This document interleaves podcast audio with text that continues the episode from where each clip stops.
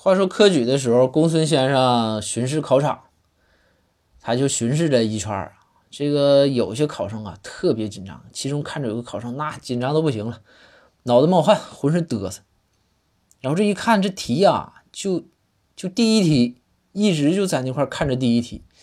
公孙就说说你这，公孙跟他着急啊，说别人都快做完了。公孙就就就看着这考生就说说你怎么的呢？